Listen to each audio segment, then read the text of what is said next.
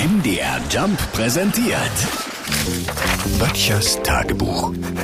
Notizen aus der Provinz. Bis heute waren solche Themen wichtig wie, wie schlimm wird's, wenn jetzt England aus der Europäischen Union ausgetreten ist? Was erlaubt sich Philipp Amthor mit dieser Lobbyaffäre? Und ja, ach, wie herrlich kann man sich über eine Bonpflicht beim Bäcker aufregen, ja?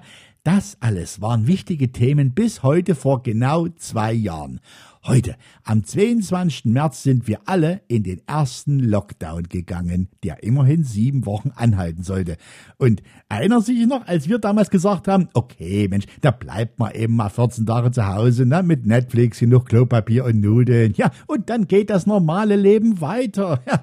Und was ist nicht alles passiert in den zwei Jahren? Ne? Von einer weltweiten Pandemie bis hin zu einem Comedian, der zusammen mit zwei Boxweltmeistern teils mit bloßen Händen sein Land gegen eine russische Übermacht verteidigt. Selbst Roland Emmerich hätte dieses Drehbuch als völlig unrealistisch abgelehnt. Tja, seit zwei Jahren ist das Leben nicht mehr das, was es noch 2019 war. Und heute denke ich, angesichts der Spritpreise, kann ich die Homeoffice-Pflicht nochmal sehen? Und bitte, bitte lasst uns wieder über Bäckerbons aufregen, ja? Böttchers Tagebuch. MDR Jump macht einfach Spaß.